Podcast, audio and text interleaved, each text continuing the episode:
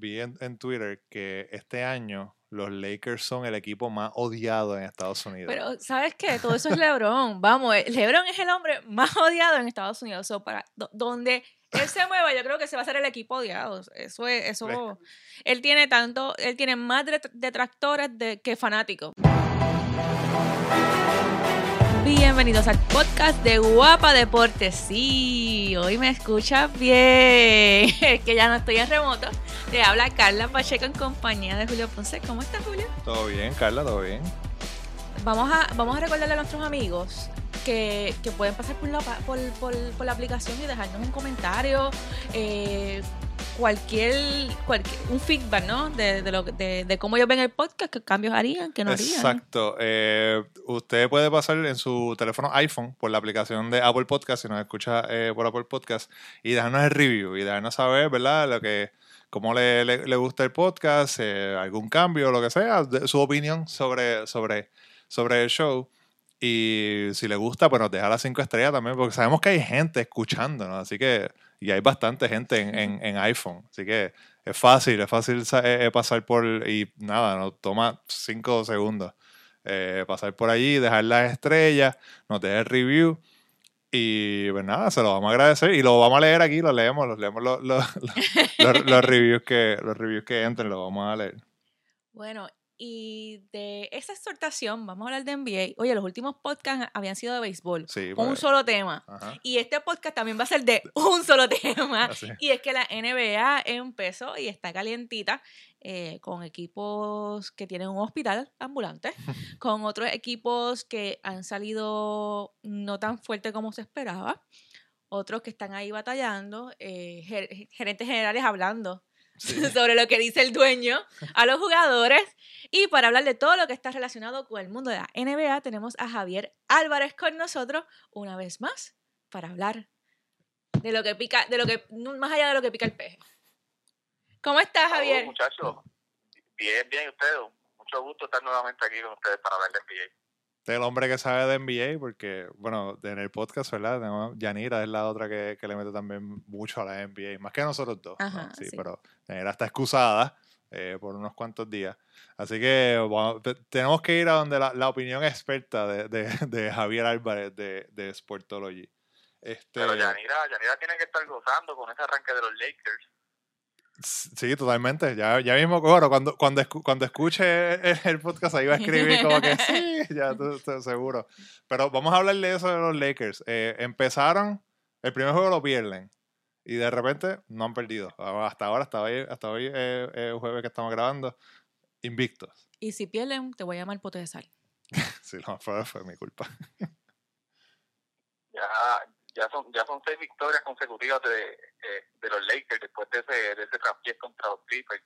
Este, lo que está haciendo LeBron James eh, es impresionante, lo rápido que ha creado la química con Anthony Davis.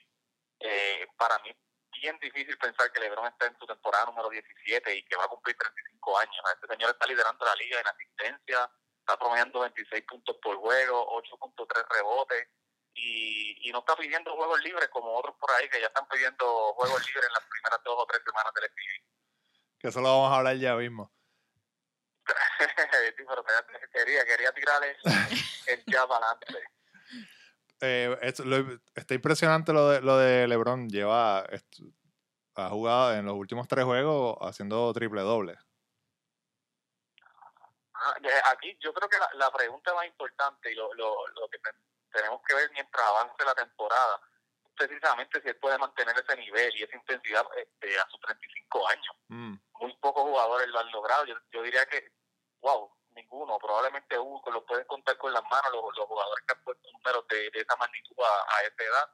Eh, y otra cosa es que LeBron está haciendo un esfuerzo que no vimos en la temporada pasada en el lado defensivo de la cancha. Está defendiendo muy bien, pero eso le, eso le va a quitar. Son 82 juegos. Eh, en las pasadas temporadas él se estaba administrando mejor. Yo eh, Me parece que es una necesidad que tienen los Lakers ahora mismo, una de las de las partes que están más finitos, que donde necesitan más necesidad, es en la parte de armador. Y él ha asumido un, ese rol, pero es un rol que le quita mucha energía. Así que va a ser bien interesante ver si, si LeBron todavía tiene la estamina para aguantar esa intensidad por, por 82 juegos y mantener ese nivel en la postemporada. ¿Y qué tú crees de Dwight Howard? Que de repente es otro. Wow, mano. eh, Sí, yo no volvió, volvió el Dwight Howard de Orlando. Eh, yo creo que él, él como que necesitaba esa, esa cambiar esa imagen porque la, la temporada que estuvo con los Lakers cuando estuvo con Kobe no fue nada buena, no dejó una buena imagen con, con los fanáticos de los Lakers. Eh, y lo que está haciendo es impresionante, o sea, se ve súper fuerte, se nota que está en una gran condición física y, y es el ancla defensiva de ese equipo, especialmente de esa segunda unidad. Él llega del banco y, y no permite que ocurra nada en la pintura, está reboteando muy bien, está entre los líderes en tapones, eh, él siempre ha sido muy bueno terminando cerca del canasto. Eh, le, le, ha dado mucha, mucha fuerza a esa, a esa banca de los Lakers, que era quizás el punto débil de ese equipo. Y ahora con la con la llegada de Kai Kuzma, pues son puntos adicionales para la banca. Así que yo creo que estos Lakers van a seguir para arriba. Vi en, en Twitter que este año los Lakers son el equipo más odiado en Estados Unidos. Pero, ¿sabes qué? Todo eso es LeBron. Vamos, eh, LeBron es el hombre más odiado en Estados Unidos. So, para, do, donde él se mueva, yo creo que se va a ser el equipo odiado. Eso es, eso. Él tiene tanto, él tiene más detractores de, que fanáticos. Vamos a, hablar, vamos a hablar de esa forma. Sí, no, claro. Y, o sea, son solamente los Lakers, los Warriors, los Rockets y los Clippers. Y los Clippers son el equipo más odiado en California. Pero en el resto. Los Clippers, ¿tú crees? No, esto es lo que estoy viendo en el, en el, en el, en el mapa, esto se llama el NBA Hate Map. lo, lo, vi este. En Twitter y sí, eso, es lo que está diciendo que los Clippers en, en California. O sea, el resto de como que el, el, el, el, el oeste del eh, norte pacífico odia a los Lakers. ¿Qué, qué, qué pasa? ¿Que, ¿Que a los fanáticos de Los, de Los Ángeles no les gusta compartir la cancha? Sí, pero eso, eso es, como, sea, es, como, es, eso. Eso es como un Mets eclipsa, Yankees. ¿no? Sí. Eclipsa al otro equipo, no creo. Eso es como un Mets Yankee. O sea, tú eres Yankee, pues tú odias los Mets y viceversa. Pues es lo mismo, ¿verdad? Como que con, los con, con, con los Clippers, tú no, puedes, tú no puedes ser de Los Ángeles y que te guste los Lakers y los Clippers. Entiendo. Sí, no, eso, eso es imposible. Es igual que, que, y ahora más con lo de con lo de Kyrie y Durán, pues si tú eres fanático de los Knicks, pues odiarás a Brooklyn. Pero, claro. pero lo que dice Carles, y esto, ¿sabes? una ciudad como, los, como Los Ángeles, que es una ciudad de mucho dinero y que juegue en la misma cancha. Eso, eso para mí no tiene ningún tipo de sentido, pero eso está eh, bien es la realidad. De hecho, los, los Clippers cuando juegan tapan los banners de, los, de, Sí. de todos los campeonatos y la, las camisas retiradas. Es, es una locura. Pero eso, eso es una, eso, lo, el, la única, la único, qué sé yo, eh, eh, similar que yo puedo pensar, y ya no va a pasar porque ese estadio lo van a, lo van a demoler, es en Italia, en el fútbol. Que el AC Milan y el, y el, y el Inter llegaron a jugar en el mismo lugar. Entonces, cuando, cuando, cuando jugaba el Inter se llamaba de una manera y cuando jugaba el, el, el, el AC Milan se llamaba de otra manera. Es como que un, re, un revolú. Pero... El, el, mismo estadio con otro nombre. Sí, eso, entonces, o sea, porque imagínate, imagínate eso. Imagínate los Mets jugando en Yankee Stadium. O al revés. Que, no, o sea, o sea jugando de local, ¿no?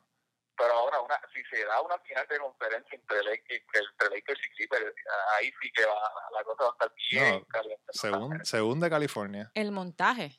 cuando unos sean locales y otros no. Por eso. Lo único... Ahí no, ahí no hay cancha local.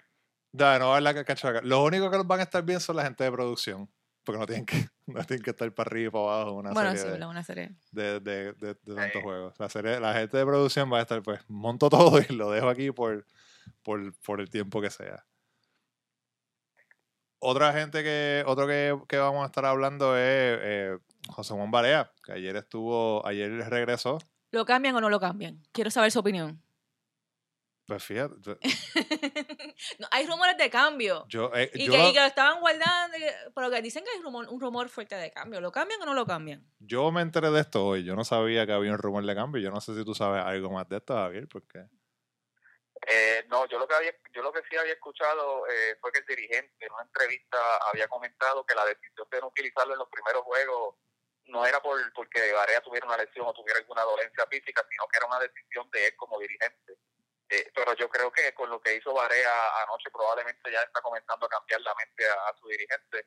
Eh, hay varios jugadores jóvenes que juegan la posición de Barea y pues se entiende el punto del dirigente que quiere darle más, varios minutos adicionales a esos jóvenes para que se, se sigan desarrollando junto a Don y a Porzingis pero pero la experiencia de Barea vale un millón ¿sabe? ayer claro. el juego eh, no sé si tuvieron la oportunidad de verlo eh, los Mavericks estaban sin energía, estaban cayeron atrás controlando y se estaba jugando en Dallas eh, por, por doble dígito y Varea tan pronto entró, llegó con su energía, metió tres triples, tres triples, cambió todo aquello y el juego después los Mavericks lo, lo, lo lograron sacar. Así que yo creo que la figura de él va a ser importante en ese equipo de Dallas. Y que, que le, motiva a la gente también, ¿no? Ver un tipo que estuvo tanto tiempo fuera por una lesión tan difícil y de repente entrar y meter tres triples así, es como que.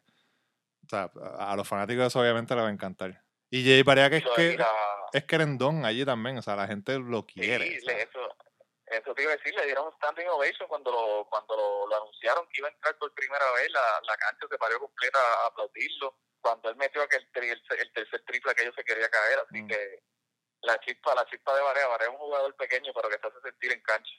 ¿Y si, y si lo cambian? ¿Dónde, ¿Dónde te gustaría verlo, Carla? Yo, a los Clippers. para ver, ver, la sangre correr. Pero si ya los Clippers no necesitan más nada, ya también. para que envíen para no Miami, a Varea para acá. No, no sé, no sé a dónde. A, dónde ¿A Miami ah, bueno, para ti, para, poder verlo. Houston. Sí, por eso. Para Houston. Digo, se queda, se queda en Texas. No sé, estaría, estaría chévere, no sé, un equipo también como que jugara con Giannis o algo. Que se fuera para, para allá, para, para los Eso me gusta, sí. estaría chévere. Ver, la, ver, a Varea haciéndole puentes aéreos a Giannis. ¿Se imagina eso? La conexión Puerto Rico-Grecia. Mm, eso sería durísimo. Yo no sé si le gustaría vivir mucho en Milwaukee, pero, pero por lo menos el, la química con Gianni sería buenísima. Mira, Milwaukee no hay, no hay, mucho que hacer allá arriba. Mira, entonces, eh, otro, otro de los temas de la NBA en esta semana son los Warriors, que Steph Curry se, se fractura la mano, eso lo habíamos hablado. Los Warriors, eso, eso es el hospital ambulante. No, o sea, los otros días sacaron o sea, el, juego contra, contra, creo que fue contra Portland, era un cuadro desconocido. Terminaron ganando, pero fue un, fue un cuadro de gente que era como que, ¿quién es, quién es esta gente? Y sigue así, sigue así porque ahora mismo Draymond Green no está jugando, D'Angelo uh Russell no está jugando. Ellos están jugando con cinco desconocidos, así que e, es fuerte. Ver cómo los Warriors, normalmente un equipo campeón, cuando pierde una figura que pierde una figura que otra, punto y pasa quizás de ser el tope del NBA a ser como mucho del, del medio. Pero los, Warriors estamos hablando que pasaron de ser los favoritos, los que dominaron la liga por los últimos cinco años, a este año ser probablemente uno de los tres equipos más malos de toda la liga. Así que es súper fuerte ver eso. Yo no esperaba ver eso. De hecho, antes de la lesión de Kerry, estaban luciendo fatal también, que no no se le puede achacar a que la salida de Kerry es que tienen estos Warriors así. Así que este equipo luce mal, luce mal, las lesiones se siguen acumulando. Yo creo que eso es parte de, de la presión y, y el desgaste de llegar a cinco finales consecutivas. Eh, es un desgaste físico, un desgaste, emocional, mental. Vimos como el equipo el año pasado sucumbió completamente. Eh, Draymond Green peleó con Durán. Luego fueron acumulándose las lesiones, la lesión de Durán, la, la lesión de Thompson en la final, que por eso prácticamente ganaron los Raptors, porque el equipo quedó desmantelado en un abrir y cerrar de ojos. Así que yo creo que lo mejor que le puede pasar a los Warriors es tomar esta temporada como si fuera de descanso y buscar nuevas piezas para venir fuerte el año que viene. La lesión de Damon Green, él la está haciendo más grave de lo que es, viendo viendo el desbarajuste que hay en el equipo, o sea, por las, por las lesiones, o sea, se está, se está haciendo, se está haciendo, eh, no sé, se está haciendo sí está lesionado, sí puede estar lesionado, pero está retrasando su regreso más de, lo que normalmente debe ser para su lesión. Mira, yo, yo, yo no te puedo decir algo así, pero si tú me preguntas a mí, yo probablemente te diría que sí. Y es que si tú eres un jugador, sea Raymond, Clay o, o que han estado acostumbrados a jugar por el máximo galardón del NBA, que es el campeonato, estar jugando para estar en el sótano debe ser súper fuerte. Así que a mí no me extraña que, que muchos de ellos estén no fingiendo lesiones, pero quizás alargando el, ese proceso y ese periodo de regresar a acción. a mí me parece que sí. como tú dices, la presión de, de, o sea, de las finales consecutivas con un equipo que era prácticamente el mismo, ¿no? O sea, bien pocos los cambios que, que, que, ellos están haciendo. Sabemos que obviamente pues, llegó Kevin Durant, pero después de eso, ni, ni, ni en el banco. O sea, era prácticamente el mismo equipo el que estaba, el que estaba jugando. Y, y llega un momento en que se acaba, se acaba el perfume. Sí, sí, sí, es normal. Ninguna dinastía ha sido eterna y, y esta no iba a ser la excepción. Así que, pero yo te digo algo, este equipo a mí no me parece que esté acabado del todo. Eh, si, mientras tú tengas a, a Thompson, a Curry y a Green, si tú logras rodearlos nuevamente de buenas piezas, especialmente en la banca, que está tan, tan mal la banca de este equipo, si logras fortalecer la banca y coger dos o tres jugadores sólidos, aunque no sean superestrellas del nivel de Durant, pero jugadores sólidos, esta gente tiene oportunidad de competir. Sí, lo que tienen que hacer es mantener esos tres, como tú dices, coger este, este año de tirar la pérdida, ¿no? O sea, tener un buen Ah, draft pick, coger un buen draft pick, que eso es lo que está diciendo, que es como que pues ahora que están, están así de malos, pues esos van a tener esa oportunidad. Y esperar Ah. que m- nada más nadie se rompa de una manera que, que como Clay Thompson, ¿no? Que tenga que, que estar tanto tiempo que se pierda una, una, una, temporada completa. Porque Steph Curry, si no me equivoco, se pierde como tres meses. Que, tres meses lo que se ha anunciado y como dice Carla, cuidado que no les tiendan y, y se inventen algo para que no regresen lo que queda de temporada. después la pantorrilla, después la rodilla, Mm, después, después este, el estómago. Y no juega. Sí, ¿no? Y los, y los exámenes salen todo bien, pero el jugador tiene un dolor. Sí, ¿no? Y, que- eso hay que protegerlo. hay son- que hay que dolor proteger lo- lo- los millones, ¿no? Si me duele, me duele. Y hablando, hablando de dolores, dolor. hablando de dolores y hablando de, de- de lesiones, está este tema de Kawhi Leonard, que acaba de empezar la temporada y ya lo están guardando, ya están mandándolo a que a, a- a descansar por load management. La liga acaba, o ¿Qué sea, la, tem- temporada acaba de empezar. O sea, llevamos dos semanas. yo Y- no puedo bregar. Y El este, tipo tiene 28 años. Mano, o sea, o- ok, yo no, yo, ¿verdad? Yo, yo, yo sé que obviamente pues eso es una carga y el ser atleta y eso es el trabajo de ellos y es, es difícil y toda la cosa. Pero, pues, o sea, en un momento tú también tienes que entender que esto es entretenimiento y la gente paga para verte. ¿entiendes? O sea, la gente va a la cancha, paga el ticket de la cancha para ir a verlo jugar contra Giannis, que fue el juego que, ¿verdad? que se perdió eh, este- Ajá. esta semana, o paga cable TV, lo que sea, para ver ese juego. ¿Y sabes quién está de acuerdo contigo? Tu papá. el negrito, de- mi crush desde chiquitita, Michael Jordan. Ah, Michael Jordan. Michael Jordan. No, porque es que salió, salió a reducir que eh, el entrenador de los Charlotte Hornets dijo que Jordan le dice a sus jugadores que cada año a los jugadores se les paga para jugar 82 juegos. O sea, que no, no, es, no es para que te reserve, no es para nada, no es para nada de eso. Y que, y que si, él te- y si- o sea, si te están pagando millones, es para que tú aguantes el trote. Y no pidas descanso. O sea, es- este, se entiende de que, pues, hermano, pues, llega un momento en que, pues, ok, pues vamos a coger un, un juego de un miércoles, un jueves, ¿verdad? Pero Pues, empezando la libre. temporada, Exacto, el problema es, el- la- vamos. o sea, lo que se está discutiendo es que, sea, se llevan dos semanas de temporada y ya este, este tipo está... Y sí, pues, tuvo las lesiones y toda la cosa, pero tampoco es que los Clippers, yo no sé, ¿verdad? Yo lo veo así, yo no sé cómo tú lo ves, Javier, pero yo no veo a los Clippers que sean un equipo ahora mismo con el lujo, de que se pueda dar el lujo de sentar a, a Kawhi Leonard por tanto tiempo. O sea, cada juego es importante, ¿no? Y tú quieres, o sea, estás compitiendo. No, o sea, no Sí, son los no, Raptors no. del año pasado, que... que. Exactamente. Esto, esto no es nada nuevo. A mí lo que, a mí lo que las lesiones son parte del juego. Si tú en realidad estás lesionado y, va- y tienes que perder el juego, pues no hay nada que hacer. ¿eh? Como dije, es parte del juego. Pero estamos hablando de un jugador que está saludable. Eh, el año pasado él se administró para jugar 60 de los posibles 82 juegos de los Raptors. O sea que si tú sacas eso y lo calculas, eso es, él juega 3 de cada 4 juegos. Y el detalle que tú dices al principio, el, el que pierde en sí, más que la liga, es el fanático, porque no es solamente la taquilla, es que hay gente que viaja. Yo puedo ir de Puerto Rico, tengo que pagar, pagar el pasaje aéreo, tengo que pagar el hotel, tengo que pagar la taquilla para que cuando llegue el día del juego me percate de que, de que Kuwait no va a jugar porque simplemente va a descansar para estar listo para la postemporada. Eh, o sea, el- no, e- e- esa parte, esa última parte es lo chocante. Estar listo para la postemporada. Está tú no sabes, tú no sabes si vas a llegar a la No postemporada. decir eso, o sea... Eh, sí, es una, es una locura. eh, eh, y, pero la cosa es que le funcionó. El año pasado él lo hizo y, y tuvo una, tem- una, una postemporada en sueño, terminó ganando el campeonato, así que supongo yo que quiere repetirlo. pero como dice Julio, el año pasado los Raptors, eh, él descansó 22 juegos, me parece que esos 22 ganaron 18, pero este año los Clippers ya han perdido los primeros dos en los que él ha descansado. Y en la conferencia del oeste, con lo profunda y peligrosa que es esa conferencia, más le van los Clippers que queden entre las primeras cuatro posiciones. Tú no quieres empezar esa primera, esa primera serie en la carretera. Así que yo creo que es un poco peligroso.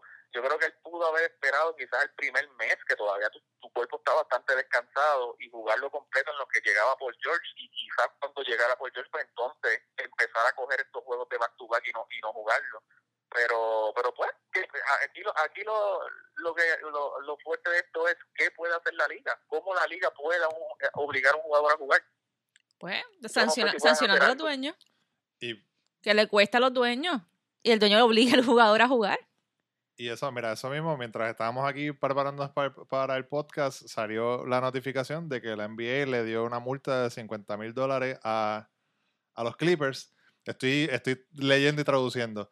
Después de que Doc Rivers, el coach, dijera que Kawhi was healthy, o sea, que estaba, que, estaba, este, que estaba saludable anoche. O sea, que la liga dijeron, ok, esto, es un, esto es un paquete que nos están metiendo diciendo que es un load management, pues y, se, como que se pusieron, ¿no? Del, del, lado del fanático.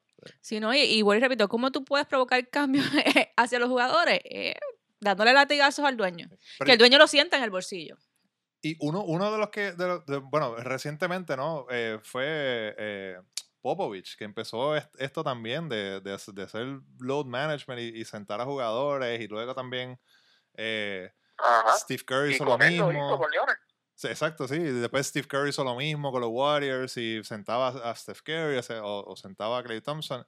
Y la queja siempre fue la misma. Es como que, mano, pero, o sea, o sea, la queja también, la mayoría era como que los fanáticos, la gente. La gente ven aquí a ver estos jugadores o sea, es como tú dices, imagínate, hacemos un trade bien brutal, vamos a ver a LeBron y de repente esa noche LeBron no juega porque dice que está cansado, el equipo dice que está cansado. Es como que eh, eh, es, difícil, ¿no? Es difícil, es difícil entender a veces esa, esa, parte. Eh, uno, entiende, la parte de, de, pues, la parte de eso, de mantenerlo fresco y bla, bla, bla, pero, pero como fanático es, imperdonable, es una inversión y probablemente una taquilla en el Staples Center ahora mismo te, te va a costar más de 500 dólares y no te estoy hablando de una, de una buena taquilla, te estoy hablando de una, una taquilla promedio. Probablemente te salga en más de 500 dólares para tú ir a ver a tu jugador favorito y, y que él no juegue no porque estaba lesionado, porque por mala suerte se dobló un tobillo, no, porque simplemente pues quería descansar esa noche para estar fresco para, para abril o para mayo, que es cuando comienza la postemporada. Primero hay que llegar a la postemporada. primero hay que ganar todos esos juegos porque, porque imagínate. Pero hablando entonces en general, ahora que hablamos de, hablamos de lo, lo, lo, bien que está luciendo LeBron eh, eh, con los Lakers. Eh, hablamos obviamente pues de, de Kawhi Leonard y, cogiendo su break. los Warriors, ¿cómo están? Viendo, ¿verdad? Cómo está, está jugando Dallas, que ahora tiene esta, esta eh, eh, con Porzingis, eh, Russell Westbrook y James Harden juntos, eh, Portland, que siempre tiene un juego, un, equipo interesante. ¿Ustedes ven la liga como que más nivelada en cuestión de talento? O sea, antes, en los últimos años decíamos como que, ah, pues, los Warriors. Como que, ¿quién, ¿quién es favorito? Los Warriors. O sea, se veía un, un claro favorito en, en, en, ambas conferencias. Pero vamos a ver, claro, o sea, está nivelada por las lesiones que tienen los Warriors, exacto, sí, sí, sí, por eso, Pero, ah, pero aún, yo diría que aún cuando, cuando estaban, todavía estaba Steph Curry y estaba eh, eh, Damon Green jugando, o sea, antes de, antes de la lesión de Steph Curry, los Warriors pues, sí empezaron mal, pero todavía era, era un equipo que tú no podías dar como que, ah, ya no, no valen nada, ¿entiendes? Era como un equipo de que en algún momento sabía que se podía dar la batalla. Entonces era como que había más nivel en cuestión de, de, LeBron con los Lakers, Kawhi en los Clippers, o, los Warriors. Yo creo que, decir eso es un poquito apresurado. Con siete juegos nada más, tú no puedes decir que la liga realmente está, está nivelada. Eso, que, eso se evalúa quizás Navidades, por aquello de o a mitad de temporada, tú puedes decir, tener, tener una, una una medición más, más exacta, ¿no? De cómo, de cómo está, de cómo está la, los equipos, cuán nivelada está o no está la temporada. Mira, yo, yo, yo te diría que es que es, es complicada la respuesta porque sí veo una parte que tú me dices y, y, es totalmente cierto. Las últimas dos temporadas, desde que comenzaba el partido número uno hasta el partido número 82, todo el mundo sabía que, que el gran favorito, y no era ni cerca, eran los Warriors. Eh, este, año la temporada pues tiene muchos equipos interesantes, por ejemplo, tú tienes a Boston, Miami que han tenido buenos comienzos, Dallas que lo mencionaste, Denver, hasta los Phoenix Suns que, que están sorprendiendo, Minnesota, que son equipos muy interesantes y que hacen ver como que la liga sí está pareja, porque cualquiera de esos equipos te pueden eh, ganar en cualquier noche. Pero la realidad es que al final del día son hay como cuatro equipos nada más que tienen opciones reales al, campeonato. Que en el oeste son los, los Lakers Clippers y hay quien se atreve a poner a Houston y en el este Filadelfia y Milwaukee. Por lo menos yo no veo fuera de esos equipos, yo no le veo opciones a título, a campeonato, a otro equipo.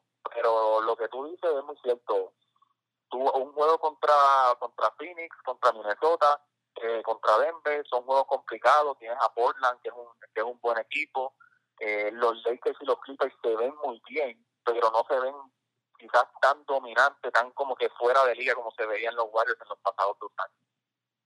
Bueno, vamos a, vamos, vamos a seguir viendo lo que, lo que pasa en la NBA. Recuerda que los juegos de la NBA se están siendo transmitidos por Guapa Deportes, así que entra a las redes sociales de Guapa Deportes para chequear el itinerario de todos los juegos, las fechas. Recuerde que hay cambios, el itinerario está sujeto a cambios, así que hoy puede ver que mañana juegan los Hornets contra los Rockets y después cuando se sienta a verlo no, no está ese juego y es porque hubo un cambio. Así que esté pendiente, esté pendiente siempre a las redes sociales, porque cada vez que cuando hay un cambio, pues se, se, se anuncia y también eh, salve el, el, el, link del itinerario, ¿no? Para que, para que pueda entrar y así. Este. Y anyway, todos los días se comparte qué, qué, qué juegos qué juegos son los que van a estar eh, siendo transmitidos ese, ese, día. Mira, ¿y qué, qué, está, qué está pasando? Cuéntame qué está pasando con Sportology, qué están haciendo. Pues nada, primero que nada, si no nos sigue, que nos búscanos en Facebook, Twitter, Instagram, bajo Sportology Blog. Eh, estamos, como también mencionamos en, la, en el episodio pasado, estamos cubriendo al Miami Heat acá, en, obviamente en Miami. El próximo juego que vamos a estar en vivo va a ser el, el próximo martes, cuando los Pistons de Detroit van a estar jugando acá en el American Airlines Arena. Así que pendiente. si usted seguidor de el equipo de Miami, va ahí tiene una gente que está cerquita de, de, de esos jugadores y de ese equipo cubriéndolo. Bueno, gracias Javier por haber estado con nosotros una vez más en el podcast. Ya empezó tu temporada con nosotros. Así que, que nada, agradecido y sabes que te vamos a seguir llamando para que sigamos hablando de NBA. Seguro, seguro. Seguimos hablando. Gracias. Agradecemos a Javier Álvarez por haber estado con nosotros. Y yo había dicho que esto era solamente de NBA, pero tú sabes que yo meto el béisbol por alguna parte tengo que meter el béisbol y es que tenemos, tenemos nuevo dirigente. El nuevo dirigente, el nuevo puertorriqueño en, en las grandes ligas. Carlos Beltrán dirigirá a los Mets la próxima temporada y ya está recibiendo cantazo de la prensa de Nueva York. No, lo, dejaron, eh, no lo dejaron calentar, ¿no? Eh, la silla dirigente, como uno dice, y ya le empezaron a caer arriba. Pero la cosa es que, o sea, a mí me encanta que Carlos Beltrán sea el dirigente de, los Mets. O sea, yo lo vi jugando con los Mets, todos lo vimos, ¿verdad? La mayoría de nosotros lo vimos jugando con los Mets, sabemos lo que, lo que, lo que hizo con los Mets. Pero, o sea, vamos a hablar claro, él no, no tiene experiencia como coach. O sea, él no, él, no podemos decir que él es un Alex Cora o un Charlie Montoyo. Dave Martínez. O un Dave Martínez. O sea, eh, él, o sea, todos estos, todos estos, estos, estos, eh, eh estos dirigentes, pues fueron coach de banca, eh, dirigieron, qué sé yo, en la invernal aquí o, lo o, o, whatever. Y él viene de ser el veterano en el, en el, en, el, en el, en el dogado, ¿verdad? Que era casi, casi como un coach de, de, de, banca, a, a, retirarse, estar dos, tres años fuera y ahora a sentarse. Y no solamente, o sea, tampoco estás yendo a, qué sé yo, ¿a dónde? A Pittsburgh, por decir un, un, equipo, por decir un equipo. Por decir un equipo. O sea, Seattle, no está yendo a Seattle, vamos. Ah, no está, tú me entiendes. Estás yendo a un, a un mercado, una gente que va a, a, a, a exigir un montón de ti. Y a mí me da cositas, y esto es en todos los deportes, cuando, cuando una leyenda de un equipo termina siendo dirigente. Y específicamente me da más cositas cuando, ese, cuando esa leyenda viene así, sin, sin, sin, Sin ningún, una experiencia sin ningún tipo de experiencia. Lo más cerca- o sea, lo último que, que, que, que- que- eh, o sea, el ejemplo más reciente es en el Real Madrid, Zinedine Zidane. Zidane, Zidane o sea, leyenda del fútbol, leyenda del Real Madrid, y de repente viene y es como que, ah, aquí eres dirigente en propiedad. Es como que este tipo no ha dirigido absolutamente nada. Sí, ganó todo lo que ganó después y es que pues, eso obviamente fue después. Y me da miedito de que, de que, de que, ¿verdad? Y entonces con esta presión de Alex Cora que gana el primero y Dave Martínez el segundo, y es como que todo el mundo, ah, pues ahora los Mets van a ganar la Serie Mundial. Mm, No, digo, puedo entender tu punto de vista, puedo entender el, el- el hecho de que, de que, de que uno, es- o sea, de que la gente esperaría que, que el puesto, que te den un puesto de, de dirigente, luego haber sido coach o haber estado este, como dirigente en las ligas menores, todo eso lo puedo entender, pero también un buen dirigente es aquel que hace contacto con sus jugadores y lleva bien el mensaje. Y yo te diría que eso- más allá, más allá del aspecto técnico, yo te diría que eso es el 75% del, Claro. del éxito que, que tiene, el, y que te diría un poco, quizás un poquito más, eh, si hablamos Sí, con los dirigentes. todos saben jugar pelota. eh, y todos exacto, saben todos saben- y todos saben lo que van a hacer porque Claro. al nivel de grandes ligas se supone que tú, Ya tú sepas, tú sepas cómo sí, se sí. maneja el mambo allá arriba Claro. y todo. O sea, y para el dirigente, mucho, o sea, la mayoría de las veces, por decirte, dije, dije, dije el por ciento, yo te diría que un poquito más, es cómo lleva el mensaje. Y de eso no debe quedar ninguna duda. Carlos Beltrán es un jugador, es un jugador que uno es admirado por los demás jugadores, por, por, por lo recto que ha sido con las cosas. Es un jugador que le llega a los jugadores jóvenes y también le llega a los jugadores veteranos. Eh, y yo creo que, que en ese sentido, eh, pues le va, le va a ir bien. Ahí, ah, entonces ahí vamos a entrar en, en cómo él maneja entonces la presión de la, de la, no del fanático, de la prensa en Nueva York, que no, voy y repito, no pasó el primer día y ya estaban tirándole con todo. Sí, a- no, a siempre Beltrán, pasa, ¿no? siempre va a haber alguien. Este, y cómo él, él pues consigue las críticas y, y, y, y cómo él trabaja la expectativa esta de que, como tú dices, venimos de un Alex Cora, venimos de un Dave Martínez, eh, vamos a ganar, vamos a ganar, no, vamos a llegar a la Sí, Serie Mundial y sí. vamos a ganarla, ¿no? Este, pero también todo eso hay que verlo también en la justa perspectiva de qué jugadores tú tienes también. Mm, claro. Y los Mets no tienen, este- en este momento no tienen Sí, no es que gran- un mega un- equipazo. un mega equipazo como para llegar a la, a la próxima Serie Mundial. Pero y repito, yo, yo creo que no me lo esperaba. Lo había dicho en un podcast anterior que yo esperaba que él pues empezara de otra forma, ¿no? Empezar a ser coach. Pero no, no veo que le vaya tan, o sea, no creo que le vaya mal. Sí, no. Porque él le llega a los jugadores. Y básicamente la mayoría, la mayoría del tiempo es, es la comunicación Sí, tu- sí. tuya con los jugadores y cómo tú mantienes la armonía en ese clubhouse. Y él lo hizo como jugador, eh, es bien respetado por los jugadores, así que no creo que, que sea, que sea distinto, ¿no? Eh, y si llega a la Serie Mundial contra... Ah, no, o sea, O sea, eso es como que... el ¿no? El- ahí, ahí, sí, ahí sí que nos, nos convertimos, ahí sí que todo el mundo va a buscar a los, a los, a los- dirigentes boricuas, ahí nos vamos a convertir quizás este, en, un- en el país latinoamericano con más dirigentes boricuas, ¿no? En las grandes ligas, así que... Este, sí, no, yo creo que ya lo, som- ya lo somos, pero nada, eh, yo creo que, que le va a ir bien. No sé, a lo mejor estoy muy positiva, porque es Beltrán, ¿no? porque, porque- Beltrán, pero hay, pero hay- hay hay que ver en, en- en el, el caso de los Cubs, David Ross, que también es igual, fue leyenda del equipo, se retiró, ganó la Serie Mundial, se retiró tres años después y ahora Ahora. viene a ser el, el- el coach de, de los Cubs. Pero e- es, similar a lo que tú dices, es un tipo que, que es un veterano, puede conectar con, con, con, ¿verdad? con ambas cepas de jugadores que hay, los viejas escuelas y las nuevas escuelas. Y o sea, yo creo que exacto, eso, eso es muy importante. Y ahora con esto de analytics y toda la cosa, y tú miras y tú dices, pues, o sea, que eso te puede dar ¿verdad? una ayuda en cuestión de, de- de ser dirigente. Pero como decimos, o sea, ellos saben jugar pelota, saben en las, las, las situaciones que hay, qué se supone que pase, o sea, es cuestión de, exacto, como tú dices, llevar el, el, el mensaje. Y si llegan a la Serie Mundial, Mayorizoé, pre- prepárame, dile a Pago que prepare el sofá cama, que yo voy para allá. Otro que están mencionando también ahí es Joe Espada, que podría llegar a, los a los Giants. O sea, Sí, Y él, y él lo lleva mencionando ya bastante tiempo. Sí, o sea, desde el año pasado del año pasado lo llaman, lo, o sea, lo lleva mencionando como un candidato fuerte eh, a, a dirigir Grandes Ligas. Vamos a ver qué pasa. Estaría brutal. Sea, sería, un, sería un montón, ¿no? una, eh, una representación. ¿Sí te, imaginas? Y son, y, y no es tan- tampoco, o sea, son, eh, son gente que son respetadas, ¿no? Y los conoce, pues. O sea, yo llevo un montón de tiempo con, con los Astros. O sea que estaría, estaría Y antes de eso, sí, mi, sí, mi memoria no me falla, estuvo los Yankees. así que- Exacto, sí, por los Yankees. Que bueno, no, no, la gente quería que fuera que, que se fuera a los Yankees, que los Beltrán terminaran con los Yankees, no pasa así, pero se quedan en Nueva York. se queda con, los Mets, así que... Bueno, hasta aquí nos trajo el barco. Y sí, tengo un barco al lado. nos escuchamos en la próxima.